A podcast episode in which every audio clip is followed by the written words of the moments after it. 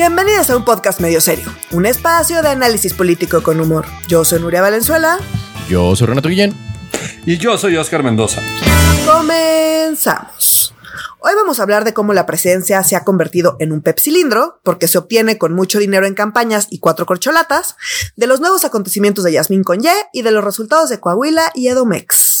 Creo que acabamos de decir básicamente la edad que tenemos con el pepsilindro, ¿no? Que a estas alturas son como cuando los pepsilindros existían, eran los pantalones de tubo, ¿sabes lo que te digo? O sea, de, de, de, que en los noventas decíamos, ay, los pantalones de tubo, qué cosa tan, eh, tan eh, antigua y retro, ¿no? Y ahorita los pepsilindros es de what?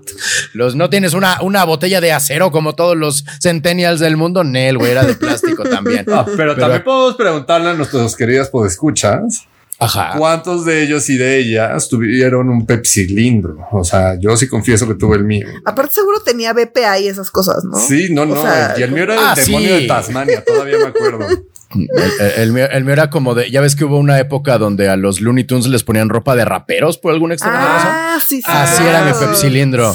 Así era mi pepsilindro de esa misma, de ese mismo extraño movimiento cultural que qué pedo. O sea, de cuando acá eh, Box Bunny y el Pato Lucas eran acá Chris Cross, pero bueno. O sea, sí, no. Solo lo podrán entender aquellos y aquellas que nacieron después del 75 y antes de 1900, ¿qué será? ¿88? 95, yo, yo creo, que 90. No, como no, 90. no, como 90. Como 90, 90, como 90. Después de la caída del muro de Berlín, pues sí. sí, sí. pues sí, mi gente, hemos empezado. ¡Feliz Año Nuevo! a todos, todas, todes, porque al menos políticamente, ¿no? Eh, a mediados de 2023 empieza 2024. O sea, como ya suenan las 12 campanas, nos comemos las 12 uvas y a chingarle porque ya empezó, ya, o sea, estamos en 2024. Como bienvenidos, bienvenidas, bienvenidas. Este 2024 está con todo, dado que eh, terminó la, terminaron las elecciones de Coahuila y Edomex, que vamos a hablar de ellas en un momento, pero decidimos que era más importante, antes que decir los resultados y nuestras reflexiones sobre las elecciones de Coahuila y el Estado de México, hablar sobre las consecuencias inmediatas al respecto de ello, porque en efecto ya es otro México del que era en el capítulo anterior de un podcast medio serio, ¿no? Como ya eh, eh, las reglas han cambiado, como decían en Big Brother, ¿no? Para empezar, ya hay reglas. O sea, para empezar, ya Andrés Manuel dijo: Hay un esto va a ser de, esta reglas por el director de los pepsilindros. O bueno, aunque él diga que no se va a meter, ¿no? Hay así como de que lineamientos, ¿no es cierto? Pues más bien, no han confirmado que estas sean las reglas. Se supone que las reglas se confirman este domingo. Pero Andrés Manuel ya las dijo, ya las nombró y, y, y, pues básicamente Morena responde a Andrés Manuel. O sea, no ya veremos y se filtraron y se filtraron algunas cosas de la reunión, ¿no? Entonces, a ver, vamos, vamos en orden. Vamos por partes. Sí, sí, sí. Entonces, según yo, lo primero que hay que decir, que ya lo habíamos dicho, pero nada más como contexto, es que Marcelo Ebrard, una corcholata importante. Sí. Eh, llevaba ya muchas semanas, eh, pues exigiendo y presionando bastante al partido y a Andrés Manuel y, y, no y a Mario Delgado de que se definieran las reglas, de que se definieran las reglas, de que se renunciara, de que él creía que era importante renunciar y no continuar en el cargo y, y, poder eh, pues contender, digamos, por la candidatura de Morena, que prácticamente ahorita, hoy, en de que estamos junio de 2023, parece ser que esa es la buena, ¿no? Un poco nos recuerda, esta parte nada más, porque hay diferencias importantes, pero nos recuerda a esa época prista donde lo importante era pues quién iba a quedar de candidato porque pues ese güey iba a ser el presidente, ¿no?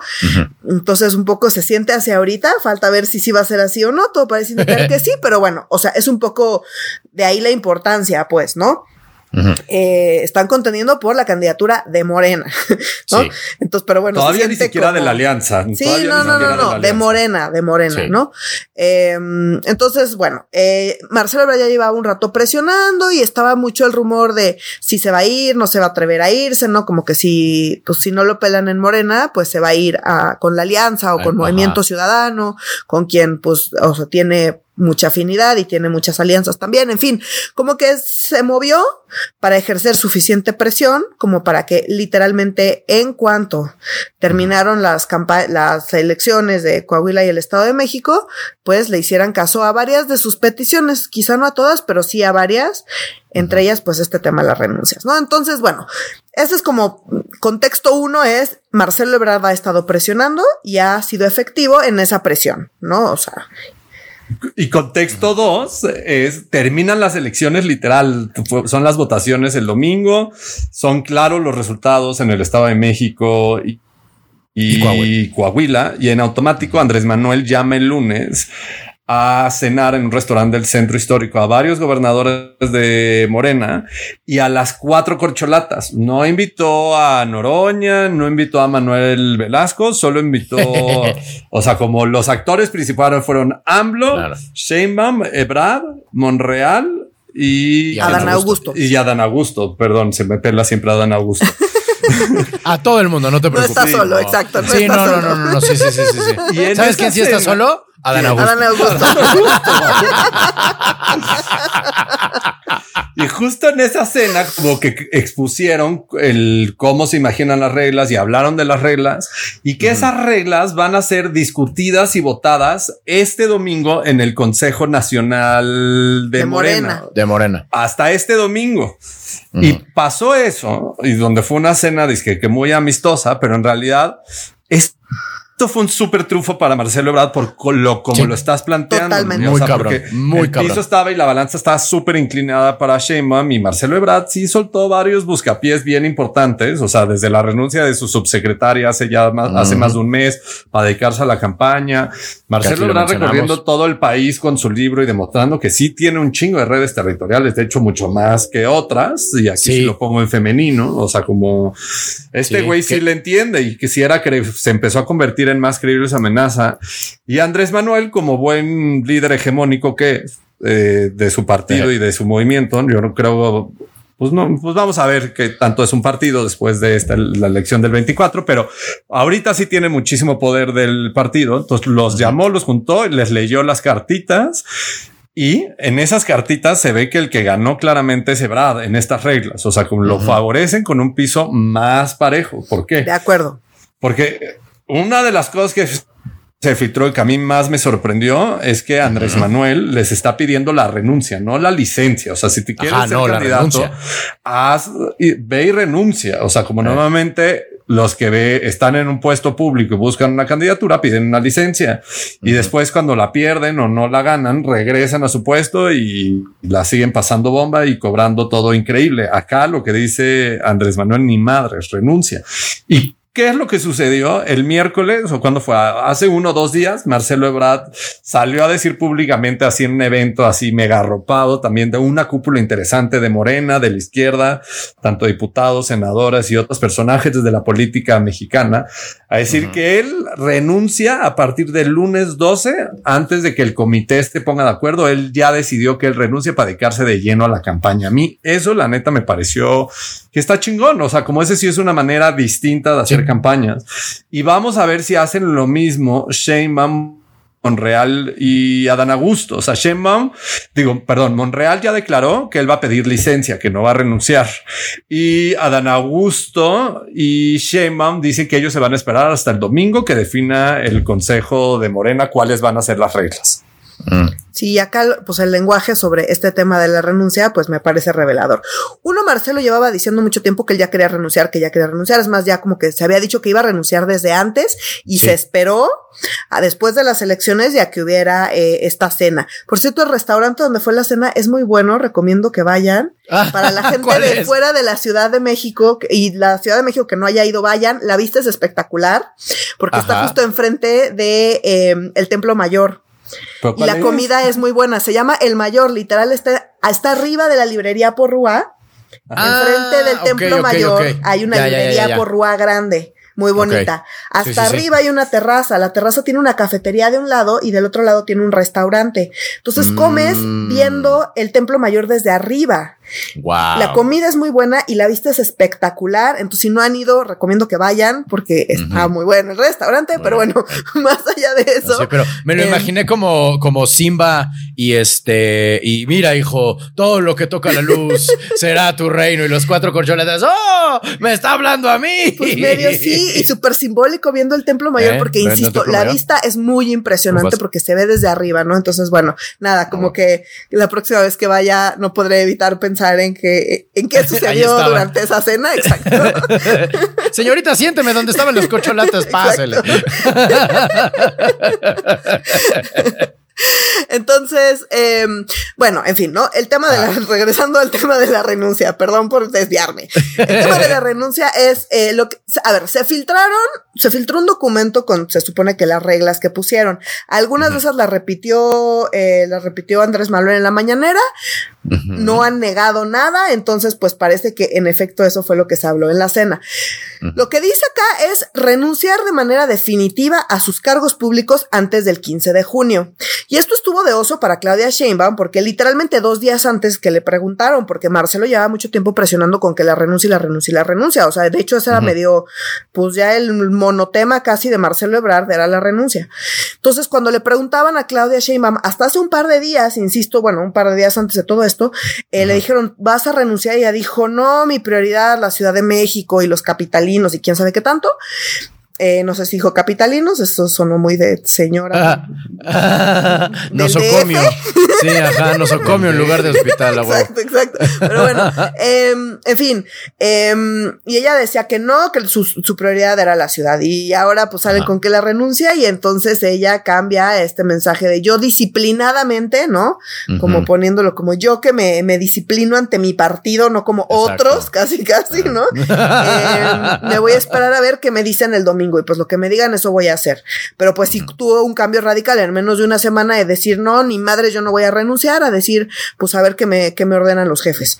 Y, y esa es una regla bien canija, o sea, porque Sheinbaum sí necesita de la plataforma de gobernar la, Sí, Ciudad de la México Ciudad de México. para tener un montonal de presencia a nivel nacional. O sea, yo sé que las gobernadoras y gobernadores de Morena apoyan mucho a, a Sheinbaum por ser la corcholata más cercana a, a Andrés Manuel. Andrés Manuel. Pero al final del día sí tienes la plataforma de la capital del país y los medios de comunicación por las cosas que está haciendo en la capital del país. Muchas de las obras de, eh, emblemáticas de Sheinbaum y de las acciones justo están planeadas hacia, el final del sexenio y no las va a poder presumir. O sea, como las va a poder presumir como yo las armé, pero en realidad No, no, sí, no. o sea, como baja mucho la fuerza en términos de comunicación.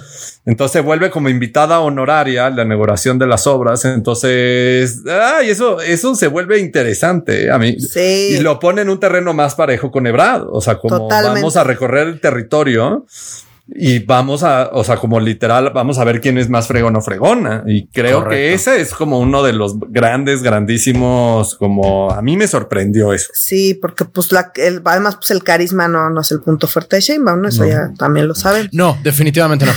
100% Entonces, no. Seguramente va a llevar su guitarra y va a enamorar a más mexicanos y mexicanas. No, no creo. Híjole, yo, yo, o No, sea, no yo creo creo. que lo mejor que puede hacer es esconderse, sinceramente. y poner fotos de ella con AMLO o algo. Bueno, en fin, segunda regla, proselitismo. ¿No? Se eh, les dieron hasta el 15 de junio para renunciar definitivamente, entonces hasta el 15 de junio pueden empezar a violar la ley electoral Para hacer actos anticipados de campaña. Con permiso del partido. Entonces, Hasta bueno. el 15 de junio, dijiste junio con N, del, del 15 de junio a la Ajá. tercera semana de agosto van a ser como esta especie, pues, como de primarias de. Morena, Ajá. donde van a estar pues haciendo campaña que nunca hemos visto algo así. No, nunca. No sabemos cómo se va a ver porque tampoco es como que puedan, o sea, más allá de la ley electoral, que ya sabemos que no les importa violarla, pero bueno, o sea, pues cómo se va a ver eso, ¿no? Porque qué tanto puedes des- decir... O sea, porque además no va a ser una campaña, van a decir que está, o sea, como se hace normalmente y dentro del marco de la ley es para los militantes del partido, pero dado que es Morena, los militantes del partido van a decir que es todo el país y como es todo el país que está pintado de guinda, van a hacer una campaña nacional. Sí, o sea, vamos a ver qué pasa ahí, que Está raro. hacen? Está raro. ya de por sí están violando la ley electoral, entonces medio va a ser tierra de nadie. Mm. Eh, vamos a ver qué pasa. Se va a poner increíble el chisme, amigos. Eh, pero bueno, pues se supone que estos periodos de, de, campaña eh, ilegal van a ser del 15 de junio a la tercera semana de agosto y un día antes. ¿Ok? Muy bien. Entonces, después que va, va, a haber una sola encuesta y a partir de la encuesta se va a decidir quién va a ser eh, la próxima o el próximo candidato eh, pues de la alianza, ¿no? De, digo, de Morena, pues, que pues va de Morena y sus rémoras, pues. Em, no sabemos, o sea, porque Marcelo Ebrard, una de las cosas que pedía era que fuera una sola pregunta. Eh, parece que no, que van a ser varias, no sabemos bien. Eh, insisto, el domingo se, va a definir más el tema de la encuesta, pero de que va a haber una encuesta, va a haber una encuesta. Y bueno, se supone que los resultados se van a difundir antes del 15 de septiembre. Y el domingo, justo en el consejo, se van a poner de acuerdo las cuatro corcholatas, los equipos de las cuatro corcholatas, si es una casa encuestadora, dos casas encuestadoras, tres casas encuestadoras y, y quién o quiénes son las casas encuestadoras, porque pues pues sí se la juegan todo en una encuesta. Claro. Se supone que va a haber una mesa de negociación donde van a estar también Mario Delgado y Citlali Hernández y todas las corcholatas o representantes, pues, de todas las corcholatas para elegir, eh, pues, quién o quiénes van a ser las, pues, pues las encuestadoras eh, responsables de esta, esta encuesta, ¿no? Em, después, pues ya nada, que quien gane la encuesta es quien va a quedar. Entonces en esto hay mucha, hay mucha polémica, ¿no? Eh, AMLO dice que él no se va a meter y que él va a respetar todas las reglas y lo que se define. Quien gane la encuesta ganó la encuesta. Eh, hay gente que dice eso, pues es una simulación y AMLO va a elegir y van a hacer sus encuestas, pues a modo como suelen hacer. Recordemos que, o sea, han estado diciendo mucho que les encanta el método de encuesta porque les ha dado muchísimo éxito y pues, pues no sé qué tanto éxito. O sea, sí, todo donde hemos ganado ha habido encuesta, pues sí, todo donde han perdido también. Entonces, pues, o sea, no, no me queda claro y pues las encuestas tienen ahí pues temas, ¿no? Entonces, eh, pues están muy insistentes en que la encuesta es el mejor método ha habido muchísimas críticas con respecto a las encuestas que se han levantado, la metodología ha sido muy opaca, no nos ha quedado claro que efectivamente se han levantado las encuestas y más bien hasta ahorita las encuestas que se han levantado han parecido más eh, pues actos de simulación en efecto que verdaderas encuestas. No tenemos la metodología, ¿no? O sea, han sido un proceso muy opaco, vamos a ver si este es distinto o no. Yo la verdad hasta no ver eso pues no me atrevo a emitir una opinión de si ahora sí parece que va a haber una encuesta realmente o si va a ser una simulación simulación. Me parece que las dos son bastante viables y hasta no ver las reglas, la metodología, quién va a levantar la encuesta, qué tan transparentes son con todas estas cosas, pues me atrevería yo personalmente a emitir una opinión al respecto, pero insisto, mucha gente tiene la esperanza de que en efecto sea un proceso democrático porque pues AMLO y Morena no se pueden dar el lujo de no poner a la mejor candidatura ahí y pues ponérsela más difícil de lo que deberían. Y hay gente que dice AMLO ya sabe y todo esto es un cuento. Eh, insisto, creo que ambas mm, tienen sentido. Son posibles. Vamos a ver qué, vamos a ver qué pasa, ¿no? Después, algo que me pareció súper interesante, que lo pusieran como tan así, es qué pasa con quienes pierden la encuesta. Ok. Porque ese es uno de los problemas, ¿no? Entonces decían, claro, pon tú que se van a la encuesta, simulada o no simulada, no importa. Y pon tú que pierde Marcelo Ebrard. Ajá. ¿En qué pues sentido? Con todos los que pierde la encuesta. Ah, ya, ok, ok, que no quede, pues, ajá. Ajá, entonces si no queda, pues todavía hay tiempo para que lo agarre la coalición. Ajá o lo agarre Movimiento Ciudadano o, no. o sea, como que entonces dices, bueno, pues igual y no, no ganaría, pero sí le quitaría votos a Morena.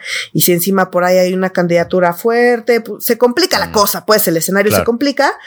Eh, entonces, pues esto es algo que pues no, obviamente a Morena no le conviene. Entonces lo que hicieron fue que están ya dando premios de segundo, tercero y cuarto lugar, amigos. Entonces, segundo lugar se queda con la, coordina con la coordinación de Morena, de la fracción parlamentaria mayoría de Morena, que es por la mayoritaria, y eso va a seguir siendo. No se van a llevar la mayoría eh, calificada que está ahí inventándose AMLO en su cabeza, pero sí se van a llevar la mayoría. O sea, eso sí va a pasar. No, o sea, no nos hagamos bolas, eso va a pasar. Es altísimamente probable, vamos a ponerlo así. Pues sí, altísimamente probable. O sea, esto es creíble, pues. Este, es, Entonces, segundo lugar, se va al Senado. Entonces tiene seis años garantizados de estar en el spotlight por seis años. Y si la juega bien, un Marcelo Ebrard. La jugaría En estas condiciones la jugaría súper bien ahí, ¿no? O sea, dada la habilidad política. Dan Augusto también, yo creo. Las, le sacaría. Es que acuérdate que Adán Augusto es bueno operando. Mm. Pero como de spotlight político así, pues no, no tanto. O sea, como un poco aprovechando, pensando en dentro de seis años hay una, hay otra elección, pues, ¿no? Claro, claro, claro. Entonces tenemos la elección de 2030, o sea, un poco pensando así, futureándole. Creo que a Marcelo le conviene más quedarse en Morena, quedarse en ese spotlight, ¿no? A, a, a, la cabeza de la, de la, de la fracción de Morena en el Senado por seis años, estando, o sea, haciendo noticia todos los días por seis años Claro. Le conviene más si lo que quiere es ser presidente para pues, aumentar sus chances para 2030 o sea, si la juega bien, mm. pues es más viable que salirse ahorita, pelearse con Morena, perder, irse, o sea, ¿no? ¿no? Y luego pues irse ahí otra vez a, a, a, esconder a París o vete tú a saber, ¿no? Entonces, como que... chingados vive. Exacto, entonces siento que es mejor plan quedarse en Morena y asegurar tener, eh, insisto, eh, pues presencia mediática segura por seis años, ¿no? Que es algo que Marcelo Ebrard haría muy bien porque tiene mucha habilidad política. Entonces me parece que esa fue una muy buena jugada de AMLO para asegurarse de, aunque pierda Marcelo, que no se verá a ningún lado. Porque si es, si es una negociación que le conviene. Entonces, segundo lugar se va al Senado, tercer lugar se va a la Cámara de Diputados y cuarto lugar se queda como eh, dentro del gabinete que bueno, dentro del gabinete puede ser secretaria de gobernación, Kovkov, ¿no? Y no una, hacer nada. una posición relevante. Sí, bueno, pero puede ser secretaria de gobernación estar ahí de florero. Claro. ¿No? O sea, tenemos ahí el caso de de Olga Sánchez Florero, exactamente, de la que, fue secretaria de gobernación, exactamente, y no, o sea, y no fue relevante, ¿no? Entonces ahí también pues depende de un montón de factores. Igual, ojo, igual que las coordinaciones, ¿eh? Pueden o no ser, pero bueno, bien jugadas, me parece que pues son posiciones que son atractivas, sobre todo pues si tienes ambiciones para pues dentro de seis años más. Claro. Entonces, pues me parece que esta jugada de Andrés Manuel fue muy buena para justo evitar que haya decisiones y que se empiecen a ir por aquí y por allá y que la alianza empiece a agarrar pues a la gente que salió perdedora en esta encuesta. Em, y pues, y bueno, parte de lo que les pidió justamente es mantener la unión, ¿no? eh, que los y las gobernadoras no se metan, ¿no? Que no, que no apoyen a una u otra corcholata en este periodo, que no se vale eh, cargar los dados. Eso, pues, eso no va a pasar, pero, bueno, pero bueno. Ah, y súper importante también, bien democrático, no deberán difundir propuestas ni dar entrevistas en ningún medio crítico a Morena o la 4T. O sea, nadie, güey. No, pues no. Entonces, sí, está raro, ¿no? Ajá, ni a la jornada le podrían dar. A la madre, claro. O a proceso, porque ya está en contra del régimen. Claro, es que todos los, los, medios que sean, todos los medios que no son del régimen están en contra del régimen, básicamente. O sea, esa es la, esa es la, la, la, regla en general. Oigan, ¿y no invitaron a Manuel Velasco a la Junta de las Corcholatas? Porque, pues, este, él cree que es corcholata, él se identifica como corcholata. No, ya salió como corcholata, igual y lata. o sea, sí, sí, sí. Ya renunció y todo, ¿no? Pero sí, está ya, cabrón, está cabrón porque Manuel Velasco fue como doble traición esta semana. Por un lado, no le invitan a la cena, o sea, como que es la quinta corcholata clara. no, la sexta, porque la quinta es este. La quinta no, Noroña, Noroña, Noroña. Está buena su, caricatura, pero o sea, realistamente, como a nivel. Pues realistamente güey. No, ya sé. Entonces no le invitan. Pero, y acuérdense que ya habíamos comentado la semana pasada que hace una semana había salido como de él anuncia formalmente su intención por la candidatura. Y después. dijo que Andrés Manuel peor que el INE, güey, sí. El miércoles. Ah, la renuncia de Brad fue el martes, porque el miércoles el Verde lo organiza, el Partido Verde Ecologista eh, de México a nivel nacional, le organiza un mega evento a Claudia Sheinbaum acá en la Ciudad de México. Ajá, sí, cierto. pero un mega evento ah, así de miles de personas. Pero güey, ¿vieron sus caras? Donde la cúpula del Verde arropa a Claudia Sheinbaum, donde por cierto no estaba Manuel Velasco, que es del Partido Verde y que fue gobernador por el Partido Verde, el Partido Verde estado que, chapaneco. que gobernó. Y le dicen, chequen una declaración, o sea, como una de las personajes de la cúpula, así literal le dice que tiene el apoyo del 90% del Partido Verde Ecologista de México para ser la candidata a, nivel presidencial. O sea, como no va a haber una discusión interna. Entonces, en realidad, Manuel Velasco la quiere jugar, la tiene que jugar dentro de las reglas de Morena. No las va a jugar dentro de las reglas del verde, pues porque pues, es el verde, ¿no? Lo, interesante ahí es que ahora sabemos el tipo de cambio. Si el 90% del Partido Verde está a favor de Sheinbaum, eso quiere decir que Manuel Velasco es el 5% y Anaya el otro 5%. ¿sabes? O sea, ya, ya ahí sabemos cuánto es de cada uno. Sí, estuvo de oso, ¿no? Y pues Claudia poniéndose el chalequito. Sí, qué pedo. Y, porque le invitaron a hablar sobre sus propuestas verdes, o sea, como estuvo fatal, estuvo Había fatal un buen de gente y estaba, o sea, como que estaba la gente, pero con una jeta pero con una jeta y todo aquí a huevo. ¿no? Y había así como música y demás, nadie bailando, nadie nada, todo el mundo como acalorado de malas, o sea, como que sí estuvo súper, súper, súper triste, sobre todo porque Claudia Sheinbaum previamente en su pasado que todas tienen, ¿verdad? Tenemos, pero pues sí, por eso uno, una no se dedica a la política porque pues, em, pues había hablado pestes del verde. Claro. Entonces, por supuesto, pues, tener que pararse ahí, ¿no? El verde fue en alianza con Fox en el 2000, o sea, como que, híjole. Pero ¿sabes que ¿Sabes qué aplica Morena y, en, y Sheinbaum en este momento? ¿Se acuerdan de ese capítulo que decía mi vieja burra ya no es lo que ya no es lo que era? sí, sí, sí, sí, Pues es que ya no es lo que era, Nuria, ya está pues renovado, o sea, como hay nuevos perfiles, nueva manera en que se maneja el verde, que son exactamente los mismos, o sea, nada más el niño está más, más escondido. Sí, pero pues es como, o sea, está peor que el, nuevo PRI, ¿sabes? Es peor que el nuevo PRI, o sea, porque literal son los mismos. Pero bueno. El Partido Verde era el nuevo PRI antes de que el nuevo PRI fuera el nuevo PRI. Ahora, eh, ojo, porque esto sí contrarresta, ¿se acuerdan el acercamiento que había tenido Marcelo Ebrard con el Partido Verde? Sí, sí, sí, sí, que también decían que. Entonces, sí, iba con esta declaración que le, güey, le dijeron, allá tienes, si en Morena tienes un porcentaje de 70-75%, aquí tienes arriba del 90%, casi es unanimidad. Ya. Híjole, pues, es que sí son profesionales. ¿Quién quiere tener unanimidad en el Partido Verde, güey? es como de no, sé qué tanto ayude, pero bueno, en fin, eso pasó, estuvo, estuvo triste.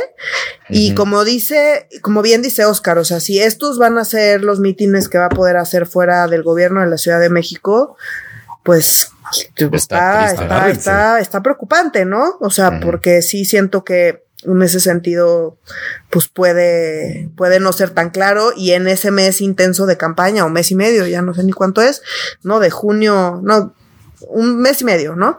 De campaña, de estas, pues, campañas pseudo primarias, violatorias de la ley, no sé bien. Ajá.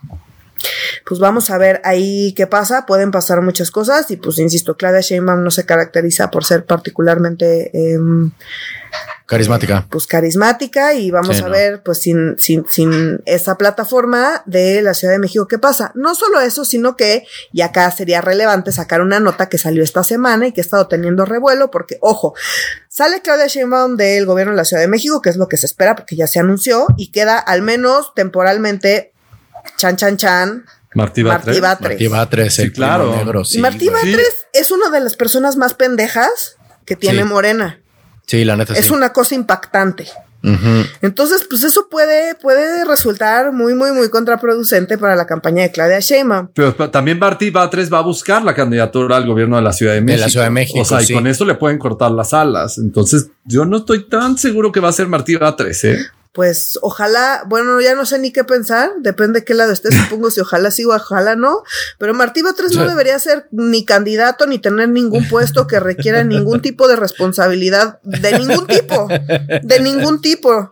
Pero bueno, eh. más allá de eso, lo digo porque salió esta semana una nota que ha estado generando bastante revuelo y que pues yo insisto, si yo fuera del equipo de Marcelo Ebrard, eh, pues estaría salivando, ¿verdad? Para ver cómo utilizar esto, eh, pues en contra de Claudia Sheinbaum. ¿Qué pasó? ¿Se acuerdan cuando fue todo lo de Turquía que empezaron a, recaudar eh, pues víveres y demás para enviarlos a Turquía? Y pues es algo que además en particular en la Ciudad de México pues nos pega muy de cerca porque, porque hemos vivido experiencias cercanas, ¿no? Muy similares. Entonces pues es algo que en particular en la Ciudad de México pues toca una fibra sensible. Sí. En fin, resulta que la periodista Pamela Cerdeira eh, se preguntó pues qué onda con los víveres, si llegarán, no llegarán, cómo sé. Entonces se le ocurrió ponerles un, hay un, pues, unas cositas que se llaman AirTags. Ajá. ¿No? Que son una especie como de. GPS. Es como de, localizadores de, James Bond, ¿no? exacto, como de localizadores de James Bond de Apple. Ajá de Apple. Entonces lo que hizo fue que donó un paquete de papel de baño y una bolsa de arroz abrió las bolsas, metió los, eh, los, los tags ahí. Y dijo para ver dónde están. Y los volvió a, cerrar. Y las llevó a un centro de, pues, de recaudación de la Ciudad de México, que es que para, eh, pues para recaudar para Turquía. Para ver dónde, ajá, correcto, correcto. Y entonces, pues, desde tu celular puedes eh, rastrear y ella esperando, ¿no? Porque estaba preocupada y la pila y cómo hacer y hasta Turquía y, ¿no? Entonces, bueno, esto tiene la ventaja que si tiene cualquier dispositivo Apple cerca, pues te llega, eh, te, llega la información, ¿no? Utilizan la red de Apple para que para rastrear. Pues resulta que no salió de la Ciudad de México, amigos. Así es. No salió solo no llegó a Turquía, no, salió de la ciudad. Bye. Entonces eh, estuvo muy cañón. Resulta que eh, la bolsa de arroz terminó en una escuela.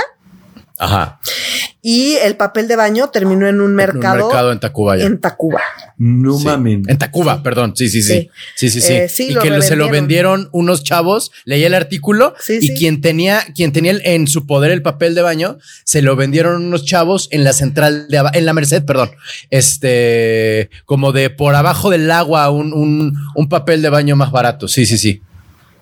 ¿What? Así es. Esto está súper heavy. Está bien eh, fuerte esto. Sí, sí, sí. Así O sea, tiene un par de días que salió, eh, está en YouTube, donde sale la periodista, insisto, Pamela Cerdeira. Pamela Cerdeira. Eh, ¿Cómo reaccionó el gobierno de la Ciudad de México? Es que ahí te va. ahí vamos, fíjate. perdonen, perdonen. Es que ahora sí me. Martí Batres se puso blanco de coraje, güey. Este, y entonces dijo, sí lo entregamos. Sí.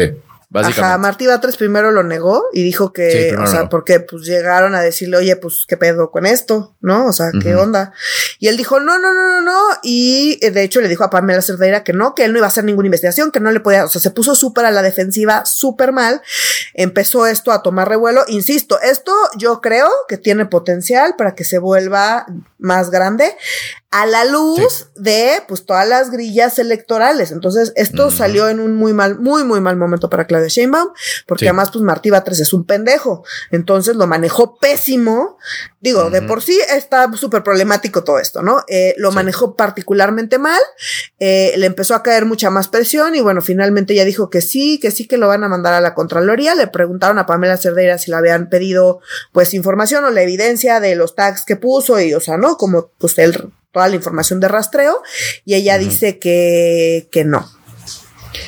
Eh, entonces, pues bueno, pues a ver, y aparte, bueno, porque pidió también ella, eh, pues fue a preguntar que qué onda, porque eh, con el tema de la escuela, porque fue a buscarlo al, mercado y en el mercado pues sí lo encontró, literal encontró, lo abrió, revisó y ahí estaba el tag, tal cual era lo que ella había enviado, ¿no? Y no pudo entrar a la escuela porque ahí es parte de un banco de alimentos de un legislador de Morena, güey. O sea, quien guarda los alimentos es este Oscar Gutiérrez de, de, de Morena y ahí no pudo entrar. O sea, el tag que esa señora, que, que, que la periodista puso en el, en el arroz está en un banco de alimentos de un legislador de Morena, Oscar. ¿Por qué no todo el mundo está hablando de esto? Esto está muy cabrón. todo el mundo está empezando. Es que tiene dos días. Es que fue el fin de semana, güey. Sí, es que fue el perrito en el aceite, fue el este el fin de semana y apenas están de como que el put que el AirTag, no manches. Está bien cañón.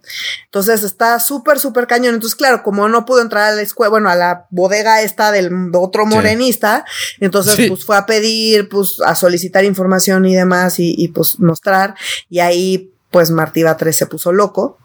Y eh. ya después dijo que no, que sí, que van a investigar y pues, pues todo parece indicar que están haciendo pendejos. ¿Qué tan pendejos se van a poder hacer? Pues no sabemos. Ya veremos. Porque yo sospecho que va a haber muchísima presión y que esto puede causar un escándalo bastante más grande del que estamos viendo ahorita. Entonces ahí nomás lo dejo porque yo creo que no va a ser lo último que vamos a escuchar sobre esta nota en pleno gobierno de Claudia Sheinbaum en un tema que, eh, insisto, toca fibras duele, duele bien de la Ciudad de México. Está duro, está duro. Sí, está duro. Vamos. ¿Quién es el controlador ahorita? Disculpen. ¿Es el mismo todavía que era de los abogados de, de la de la de Repsamen? O sea, es el mismo controlador que fue a las oficinas de esta de la de la de, la alcaldesa de Cuauhtémoc, ¿no es cierto? O sea, es este mismo sigue vato. siendo él, pero al menos él seguía siendo hasta hace poco y tuvo Ah, pues, si es él va a estar bien divertida la nota porque pues, él también es claudista. Es este Serrano, ¿no? Juan José Serrano. Sí, Serrano, exactamente. Serrano, claro que sí. Él. Sí, sí, sí. Pues sí, hasta hace poco seguía siendo, ¿no? Sí, mm, sigue siendo. Va a estar divertido. Creo que sí. Mm. y bueno, y otra, o sea, y, otra no, no tal margen, pero un poco, ¿no? Con lo mismo, en uno de los tantos eventos de Claudia Sheinbaum, se le acercó una señora, ¿no? También por ahí vi la nota de las damnificadas del sismo del 2017 a decir que no, pues, no, las habían pelado y que, y que pues las habían dejado solas y no sé qué. Y entonces Clara Shema así como de no, yo te atiendo y todas las personas que fueron damnificadas van a recibir el apoyo y pues medio así intentando pues atender a la señora, medio darle el avión y la señora pues súper enojada ahí, ¿no? Entonces la gente que le echa porras las echa sin ganas, pero la gente que se va a quejar se queja con ganas. Con muchas ganas. Entonces, claro que sí Vamos a ver qué pasa, pero así la cosa, esa nota, o sea, ese chisme del AirTag. Está color de hormiga. Sí. Sí. Sí sí sí, sí sí sí, Se va a poner mucho más sabroso. Hay que poner al contralor en la mira. Y otro chisme muy sabroso. Bueno, no sabroso, no, ya, ya se le quitó los sabrosos este chisme, la verdad. Yo ya estoy un poco harto. Pero bueno, tenemos que hablar de Yasmín Conye, mi gente, de nuestra nunca bien ponderada este, ministra de la Suprema Corte, quien aparentemente, y ahorita vamos, eh, más bien, y que lo que yo quisiera que me explicasen es de dónde, por qué ya no se puede apelar la sentencia donde se dice que ella no plagió. Bueno, ese es el, titular, pues dice inapelable, pero ¿cómo que no? ¿Por qué inapelable? ¿Cómo funciona? ¿Cómo está el dos pasitos para atrás. La ministra con Y. Ajá. O sea, con todo el tema del plagio de su tesis, el día de hoy, no, el día de ayer, la juez novena de lo civil otorgó una resolución definitiva diciendo que la ministra Conye es la única autora de la tesis que se la acusa de plagio. Y como bien dice Renato, los abogados de la ministra Conye, entre ellos el ex abogado general del UNAM, ¿Qué, qué pedo? Ajá, o sea, dicen que esa sentencia es inapelable. Y además declaran que el Comité de Ética del UNAM no tiene ninguna facultad de certificar los derechos de autor y que por lo tanto el caso de si es de la autoría o no de la autoría y si hubo plagio o no, en realidad ya está suficientemente discutido y que ya una jueza declaró que es de la autoría de la ministra de la ministra Conye. El por qué es inapelable se lo voy a ceder a la compañera Nuria, que vive con un abogado en casa. Entonces, ella que tiene un abogado de cabecera, nos podrá explicar mucho mejor de lo que tú y yo entendemos, Renato. Claro. Pues miren, le pregunté a mi abogado de cabecera en la mañana que todavía, o sea, todavía no, eh, solo vimos una nota rápida y pues todavía no tenemos toda la información, entonces, pues no, o sea, no es como del todo preciso con la información que tenemos, pero aparentemente es un tema procedimental, es decir, o sea, los, o sea, como que todos los juicios y todos los procedimientos ante los jueces y las juezas tienen pues, ciertos tiempos. Si se pasa el tiempo para apelar, pues ya te chingaste ya te la pelaste. ajá, exactamente. Entonces eso es lo que le llaman la cosa juzgada. Entonces, oh. yo ya tomé, o sea, como que pues yo ya dije esto, y si nadie apela en los tiempos que en los que hay que apelar, pues ya se chingaron, y pues es lo que es, ¿por qué? Porque yo ya dije. Entonces, ¿de qué se trata el juicio? Que era lo que no, no, sabíamos en la mañana aquí en mi casa, después ya salió más ah. información. Resulta que, resulta que a principios de año, Yasmín Esquivel metió una demanda ante un juez civil donde le solicitó declarar la declaración judicial de que ella era la autora de su tesis. Entonces, ella fue ante un juez y le dijo, yo necesito que tú declares que yo soy autora de esta tesis y aquí están las pruebas que yo tengo. Ok. Eso fue lo que pasó. Entonces, eh, pues solo quisiera agregar, no le dijo, investiga si lo que yo digo es correcto, nada más certifica que yo tengo este lado de la historia, ¿correcto? Pues, y ella le puso eh, previo desahogo y valoración del caudal probatorio, ¿no?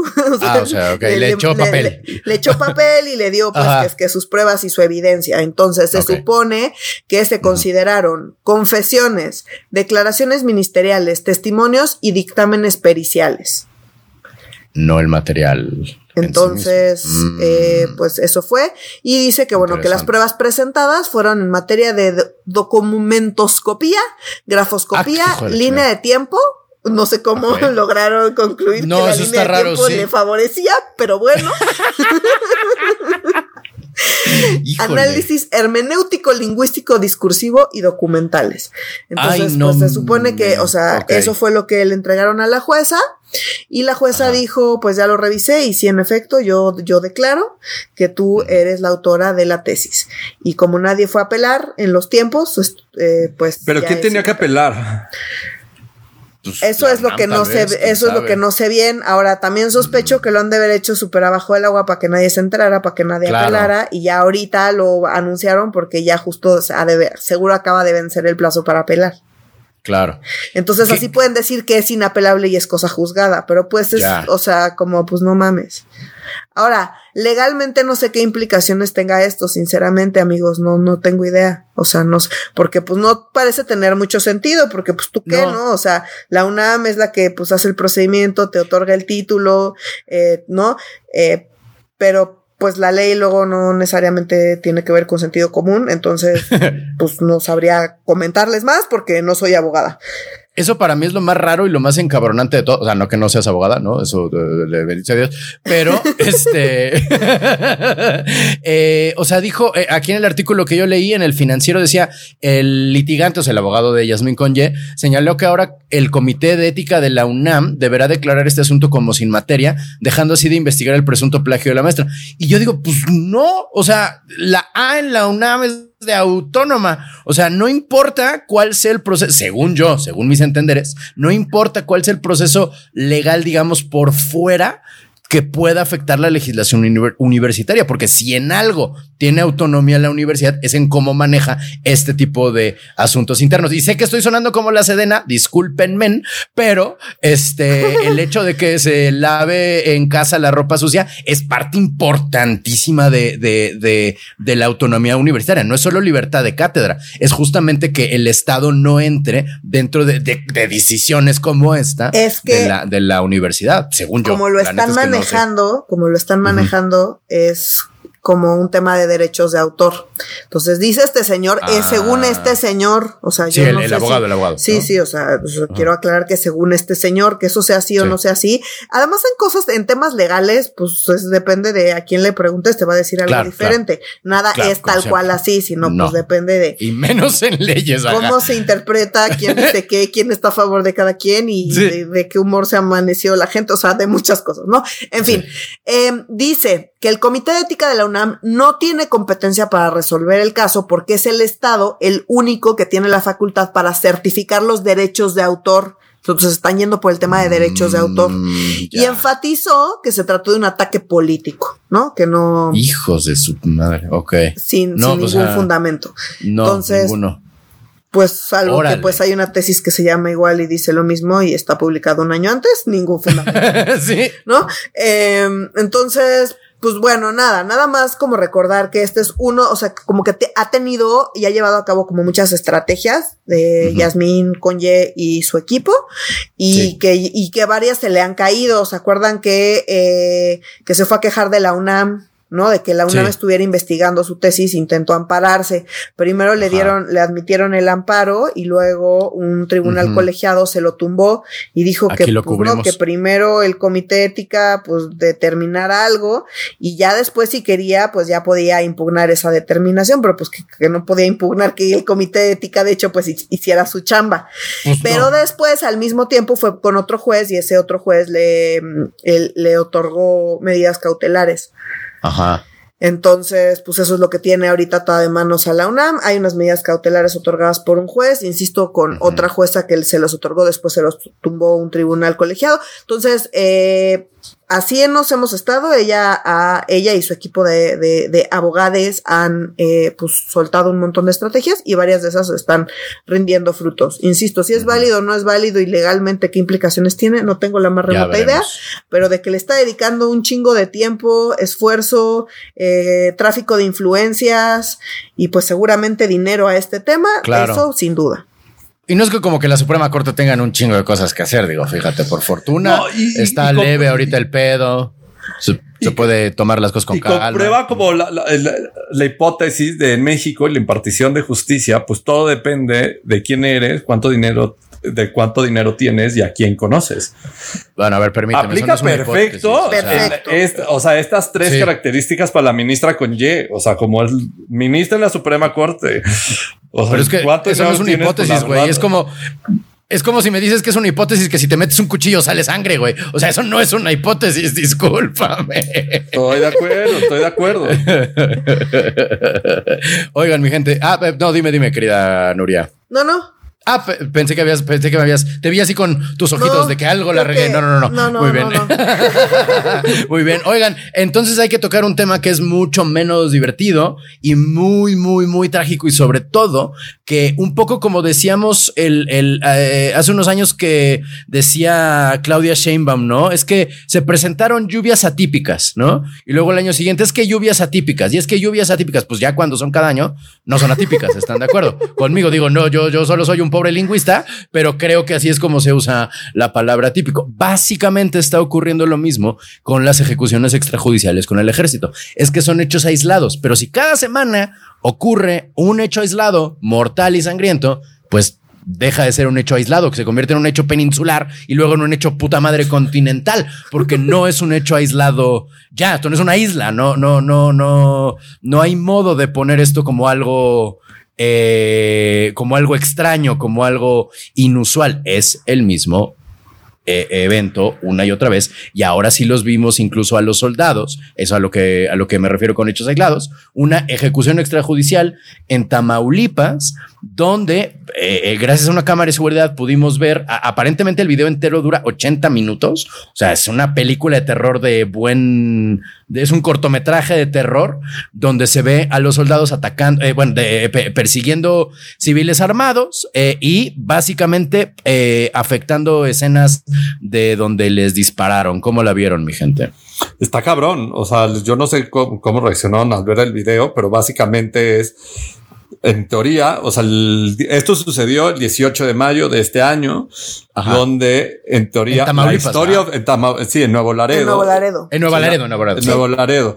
La historia oficial, desde el lado de la Fiscalía General del Estado, el secretario de Seguridad del Estado y también desde la presidencia a nivel federal se manejó que el ejército mexicano estaba en una persecución eh, de unos sicarios de pertenecientes al grupo Cartel Noroeste y que repelieron ah, el fuego, este, y que al final acabaron perdiendo la vida cinco de los integrantes que venían en la camioneta, que eran en teoría los sicarios.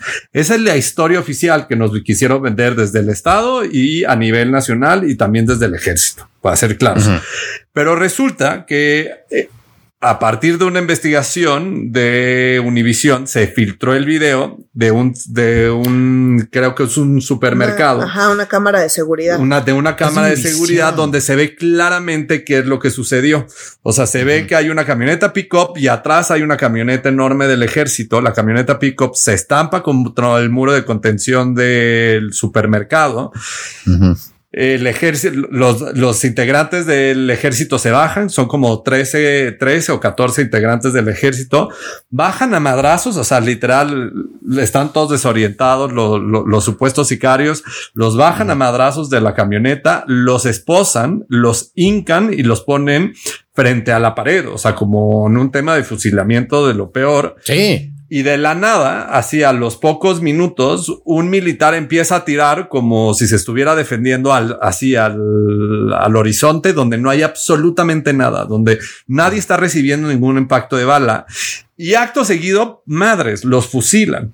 Y después de fusilarlos, se ve a varios militares quitándole las esposas a los recién asesinados y después bajando armas largas de la camioneta donde venían los, los supuestos sicarios. O sea, se ve claramente que sí había armas largas en ese, en esa camioneta donde viajaban los supuestos sicarios.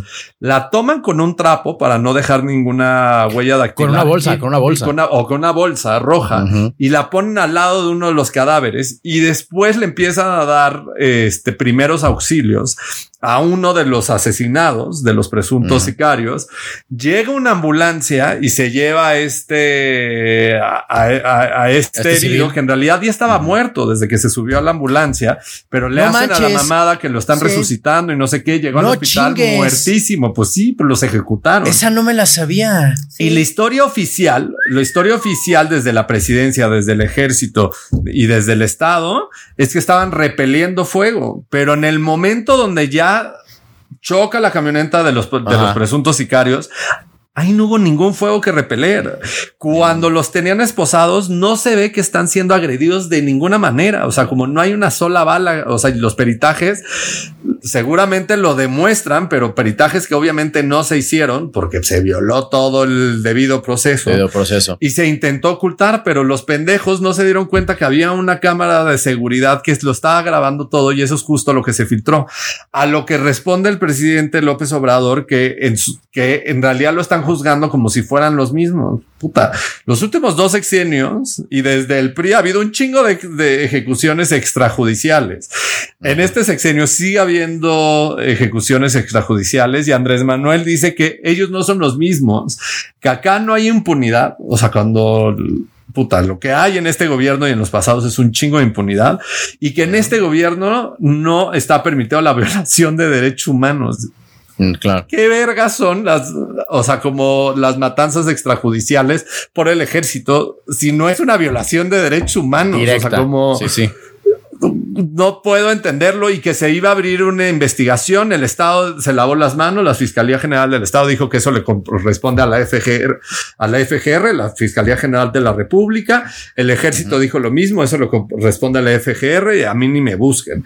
Pero a final de cuentas, esto sucedió en manos del ejército, también alias la Guardia Nacional, y sucedió en un estado 100% morenista.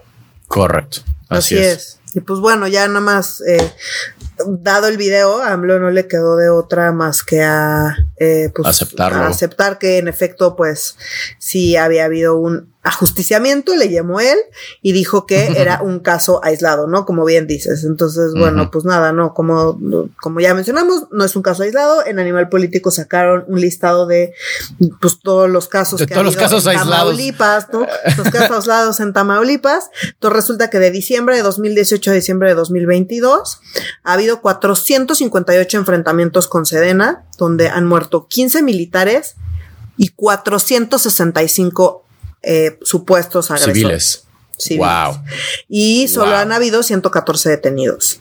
Ah, menos más. Eso es el dato, cabrón. Entonces, 114 detenidos, pero 465 personas muertas. Entonces, Y pues de esas tenemos varios casos que pues han, han sido particularmente escandalosos, ¿no? Tenemos el ataque, ¿se acuerdan? A los siete jóvenes desarmados que justificaron que porque había, escucharon un ruido y entonces dispararon y, pues venían siete personas en una, camioneta, ajá, y pues venían desarmadas y murieron cinco, ¿no? También murió una niña de cinco años, eh, pues con una bala ahí, o sea, del ejército, eh, y también muy al principio, ¿se acuerdan em, que hubo también un enfrentamiento y donde pues, se veía el video ahí de, el de Mátalo, Mátalo.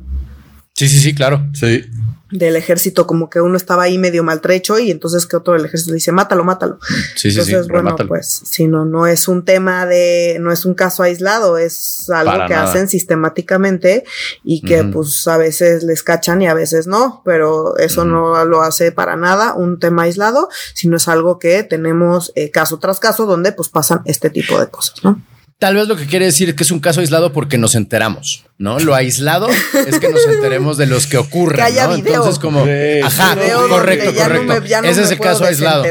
Exactamente, esa es la prueba. Esa es la, digo más bien, la, el caso aislado es cuando hay prueba, no cuando ocurre, porque pues no, no puede ser aislado. Oigan, mi gente, y en los últimos 10 minutos que nos quedan, analicemos brevemente los resultados inesperadísimos, los resultados sorprendentes y, eh, sorpresivos de las elecciones en Coahuila y el Estado de México, ¿no? Eh, eh, al nivel de sorpresa de el cielo es azul, el agua moja y el fuego quema, en Estados Unidos, digo en Estados Unidos, en el Estado de México ganó Delfina y en Coahuila este, ganó el PRI, siendo ya básicamente el único estado donde gobierna o había otro. Ahorita ya lo lo, se, me, se me olvidó el dato.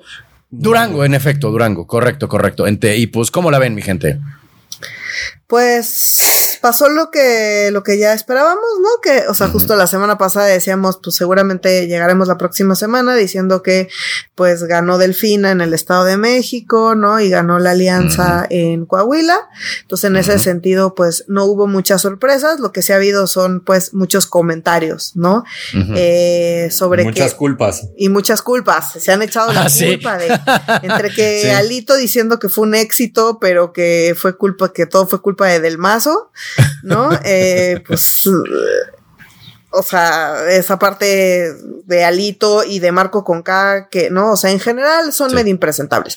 Entonces, a ver, varias cosas rápidas porque ha habido como muchos comentarios al respecto. Por mucho tiempo se dijo que esta elección del Estado de México, que es un año antes de las elecciones presidenciales, era una especie de eh, experimento pre-elección presidencial, ¿no? Y pues yo siento que quizá en la, época priista esto tenía un poco más de sentido. Claro. Pero hoy ciertamente definitivamente no lo tiene por muchas razones, ¿no? Em, la primera es porque la lógica de las elecciones del próximo año es una lógica completamente distinta, no solamente porque hay una elección presidencial, sino porque hay a la par, o sea, en paralelo, simultáneamente muchísimas elecciones sucediendo. Entonces está la mm. lógica de la elección presidencial, está la lógica del legislativo, del Senado, ¿no? Em, de un montón de elecciones locales, de un montón de cosas, y elecciones locales no me refiero a municipios, congresos y gubernaturas, ¿no?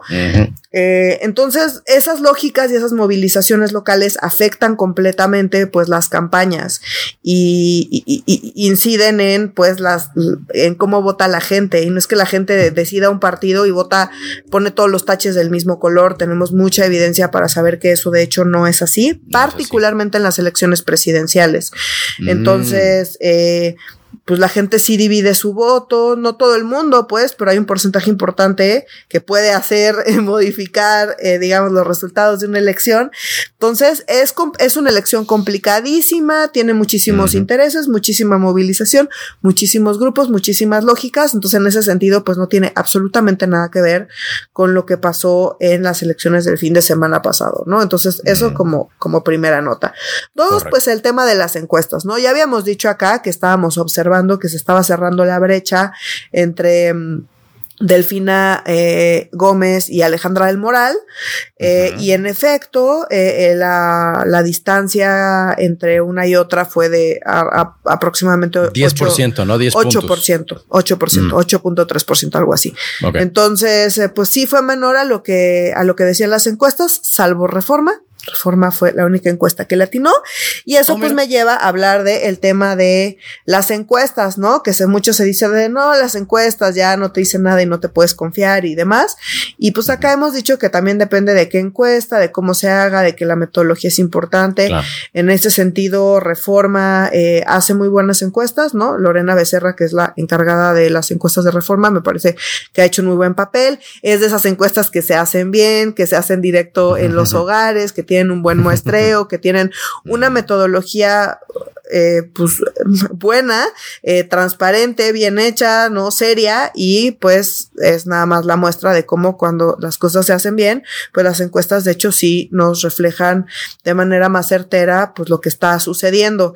Y esto también pues pensando en que Morena ahorita va a, a supuestamente a decidir todo a partir de una encuesta, pues como eh, la parte técnica que a López Obrador le choca, Claro. En las encuestas, pues de hecho sí importa e importa mucho, ¿no? Entonces, estas encuestas que hacen por Facebook o de los call centers o demás, hay unas que están mejores que otras, pero como sea, pues tienen un margen de error mucho más amplio que las encuestas metodológicamente más sólidas, ¿no? O sea, nada más para hacer la nota que pues la parte técnica sí, sí importa, importa más de lo que a veces queremos darle crédito y pues también para que la gente cuando ve y ve una encuesta y luego ves la encuesta y la encuesta pues se hizo en Facebook, entonces las encuestas de Facebook pues o sea, hay que tomárselas como pues con muchos granos de sal porque pues sí, sí, la verdad es que pues está cotorra para comentar el punto, pero no así como que tú digas, ay, esto está reflejando verdaderamente lo que está pasando, pues no.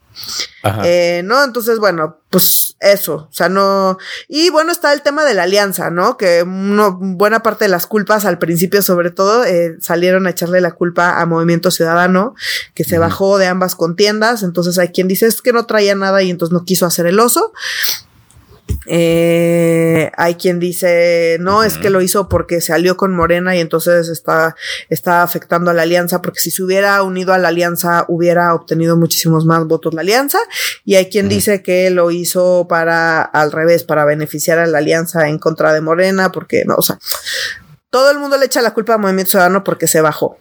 Entonces, en realidad, o sea, por ahí vi un análisis, o sea, como mucho más donde hacen zoom, digamos, ya eh, a las secciones electorales y demás, y aparentemente lo que encuentra es que en algunas partes le, los votos que hubiera, se hubieran ido a Movimiento Ciudadano se fueron para Morena, y en otras partes los votos que se hubieran ido para Movimiento Ciudadano se fueron para la alianza. ¿De qué depende? Pues básicamente del mm. antiprismo y antiamlismo.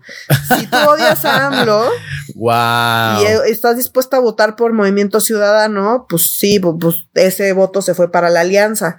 Pero si tú odias al PRI, que ojo, eso pasa mucho porque pues hay muchas razones para odiar al PRI, pues de ninguna manera vas a votar por la alianza, vas a votar por Morena. O sea, Movimiento mm. Ciudadano te parece mejor. ¿No? O sea, como te estoy hablando de los votantes de Movimiento Ciudadano, pues eh, te parece mejor Movimiento Ciudadano, pero pues si no está Movimiento Ciudadano, nunca vas a votar por una candidata del PRI, jamás, entonces vas a votar por Morena. Entonces, bueno, lo que quiero decir con esto es que así esas sobresimplificaciones de lo que se necesita y todos los votos de cajón, o sea, tratar al, al electorado como si fuera eh, un eh, mono. Eh, exacto, como un monolito. Monolítico, ajá. ¿No? Ajá, como, ¿no? Medio robótico. Tratar la alianza también como suma de, como suma de votos, pues me parece que es un error. Un poco decíamos fuera del aire que a mí la idea de la alianza, ¿no? Y, ver la alianza como la panacea y la única manera de ganarle a Morena, a mí nunca me ha gustado. Me da gusto escuchar que después de estas elecciones hay un poco más de gente opinando. que piensa como tú. y porque lo plantea, o sea, la alianza lo plantea desde un, o sea, el PAN y el PRI desde un gobierno de oposición, pero no mames, no es un gobierno de oposición. O sea, no, no, no. Exacto. O sea, en, un sistema parlamentario jalaría, pero en un sistema como el mexicano no hay un gobierno de oposición, ni están las reglas diseñadas, ni tampoco las reglas de la alianza, de cuáles son los acuerdos, de cómo se va a gobernar ya habiendo llegado, llegado y con las, las, ¿cómo se llama? Las candidaturas que han tenido en común en los distintos estados o en los poquitos estados que han podido ganar en los últimos cinco años, demuestran que eso no es un gobierno de oposición. Por ejemplo, en, en, en Coahuila ganó, ganó el PRI con la alianza, pero en realidad el PRI es quien se va a llevar todo y ahí le va a dar unas cosas al PAN, pero en realidad la gente fue y tachó al PRI. no tachó la alianza, fueron los menos los que tacharon la mendiga alianza. Entonces, y el candidato salió del PRI. Alejandra del Moral, recordemos, aquí en el Estado de México, viene de las bases del PRI, no viene del PAN, porque el del PAN le sacaron un chingo que se acuerdan de que es el presidente municipal de Whisky Lucan, si no me recuerdo que le sacaron un chingo de corrupciones porque tenía las casas y unos ranchos, o sea, como unas casas que compró, unas casas que compró en la herradura en dos millones de pesos, pero en realidad valían 18, o sea, como... Como Luis Crescencio. Ajá, como Luis Crescencio, igualito que Luis Crescencio. El mismo dealer inmobiliario. ¿Quieres casas? ¿Quieres casas? ¿Quieres de todo? Dos millones. Dos, millones. Está cabrón. está bien buena. Aguanta temblores. Acá. Y coincido, coincido. A mí, a mí también me caga esta alianza. o sea, y me caga más porque ni siquiera han invertido en buenos candidatos y es una oposición completamente inexistente y una oposición que le encanta criticar, pero que dices, puta, ¿quién va a ser viable? O sea, lo más viable, dices, es Lili Telles, Marco Concal, Lito Moreno. O sea, como todo está impresentable. Sí, no, de acuerdo. Y además, sobre todo en algo como el Estado de México, donde pues el prismo estuvo a punto de cumplir 100 años ahí, ¿no? eh, eh, de, entonces, pues obviamente la gente está hasta la madre del PRI, tiene muy, muy mala imagen. Y un poco la alternativa al PRI por mucho tiempo fue el PAN. Entonces dejas a la gente así como me estás pidiendo que, que vote por el PAN, votando por el PRI, cuando yo llevo como toda una vida odiando al PRI y ahora, claro. pues obviamente lo que terminó pasando es que mucha gente pues no salió a votar. Pues ¿para qué? Para, o sea, para votar por una candidata del PRI, que es por la que no, o sea, pensando en la, en la gente que suele votar por el PAN en el Estado de México, pues no, no voy a salir a votar por el PRI porque pues por principio no voto por el PRI, no voy a votar por Morena, de todos modos va a ganar Delfina, pues no salgo a votar, ¿no? Entonces, pues un poco es de este nivel de abstencionismo tan alto, eh, esa expectativa de que se sumen votos y que nunca le salen las cuentas y luego se preguntan por qué y le echan la culpa hacia afuera cuando pues quizá deberían verse el ombligo, ¿no? O sea, como, no sé, eh, a mí, insisto, la alianza no me gusta, esta lógica de que necesitamos sumar y que todos nuestros votos, no, y literal, porque además sus cuentas alegres de 12%, más 20%, más 4%, pues no, no, y suman así, pues no funciona así. O sea, me parece que de hecho tratar así al electorado, pues es bastante ofensivo. Es como, pues no, o sea, no, no, pues, no somos ahí manzanas que sumas ahí en tu carrito de súper, ¿no? O sea, como que, en fin. Sí. Eh, eh, ah, estoy leyendo aquí la nota que eh, el nivel de participación fue de 49%. Y el año pasado, eh, del año pasado, el sexenio pasado fue de 53.7%. O sea, incluso hubo un aumento del, del, del, abstencionismo en esta, en esta elección respecto a la, a la de, eh, del mazo.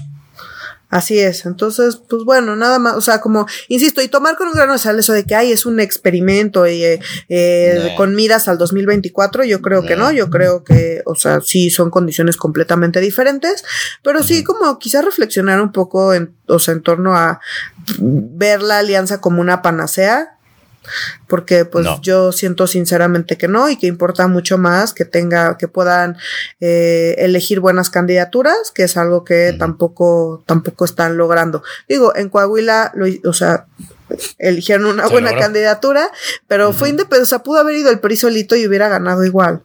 Claro. Yo también lo creo. Y mientras Guadiana que ya perdió la de Morena dice que estuvo muy pesado entonces ya se va a España a ver a sus toritos se va a España a ver a sus toros Guadiana, ¿no? De, candidato del verde, claro que sí. Maravilloso. Eh, y. Eh, no, ah, bueno, bueno, sí, ya al final. No, sí, sí fue. al final sí. O sea, apoyado por el verde, pues. Sí, sí, sí, al, final, sí. Se tuvieron que tragar unas este, ricas palabras, sí, señor. Sí, es como Alfaro en, de Movimiento Ciudadano con agenda antiaborto. Exacto. Y bueno, y sí decir, sí decir, en el caso de Coahuila, que Guadiana, o sea, igual iba a perder, no, no, pero sí, bajó y que un poco, o sea, ¿no? A lo largo de las campañas sí fue bajando y que sí creo que esa decisión dentro de Morena y que eh, el tema de Mejía, que pues, o sea, perdió, pero oye, el PT tuvo un porcentaje altísimo. Yo creo que hace mucho que no veíamos un porcentaje tan alto en una elección para el PT. ¿Cuánto tuvo el PT? ¿Cuánto tuvo este Mejía? Como, que fue? Como 13, 14 por ahí. Un buen, sí. Sí, por arriba de 10%, pues, que para el PT es una locura. Es, o sea, es Woodstock, sí. Entonces, y pues que a nadie, a nadie, a nadie eh, le sobran 10, 15%. 10 millones de votos. no, no, no, 10, 10 15% de la votación, ¿no? Es muchísimo. Entonces, nada, o sea, como pues una muestra de que sí la escisión dentro de Morena puede afectar a Morena. Aún sumando los votos de Guadiana, insisto, haciendo lo que acabo de decir que no hay que hacer, que se está sumas alegres de votos, pero bueno, en ese caso hubiera sido pues una sola candidatura, ni así lo hubiera ganado.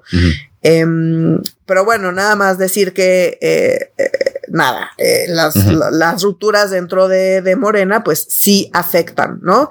Entonces, bueno, pues es algo que sí, sí se entiende que quieran evitar no solo sí afectan, existen. Como que siento que lo quieren negar un poquito, pero no solo eh, eh, se afectan, existen. Y yo, mi nota final de todo esto es: vimos la muerte del grupo Atlacomulco el mismo día que vemos el nacimiento del grupo Texcoco. Ya me voy ya me estoy imaginando a Delfina en unos 15, 20 años con las mismas cirugías que la maestra Elvester Gordillo. Oigan, ¿cuándo se los digo? Oigan, ¿cuándo se los digo cómo va a estar? Ajá, exactamente. Y el, y el mismo tipo de poder y el mismo tipo de, de, manera de aproximarse al poder. Así va a ser el clon de la maestra Elvester Gordillo, la maestra del final. Eh, se los, se los firmo, se los aseguro. Pero bueno, mi gente, hemos terminado con los temas de esta semana. Eh, por favor, manténganse en contacto con nosotros y entre ustedes a través de nuestras redes sociales que son en Instagram estamos como arroba medio serio, en Facebook estamos como Facebook diagonal medio serio MX. Y en Twitter en arroba medio guion bajo serio. Si nos lo permite el sistema capitalista, nos escuchamos la próxima semana. Mi gente, muchas gracias por eh, eh, mantenerse con nosotros en este nuevo México. Eh, que, y de nuevo, nuevamente, feliz año nuevo 2024. Para Medio Serio, yo soy Renato Guillén. Yo soy Nuria Valenzuela. Y yo soy Oscar Mendoza. Adiós.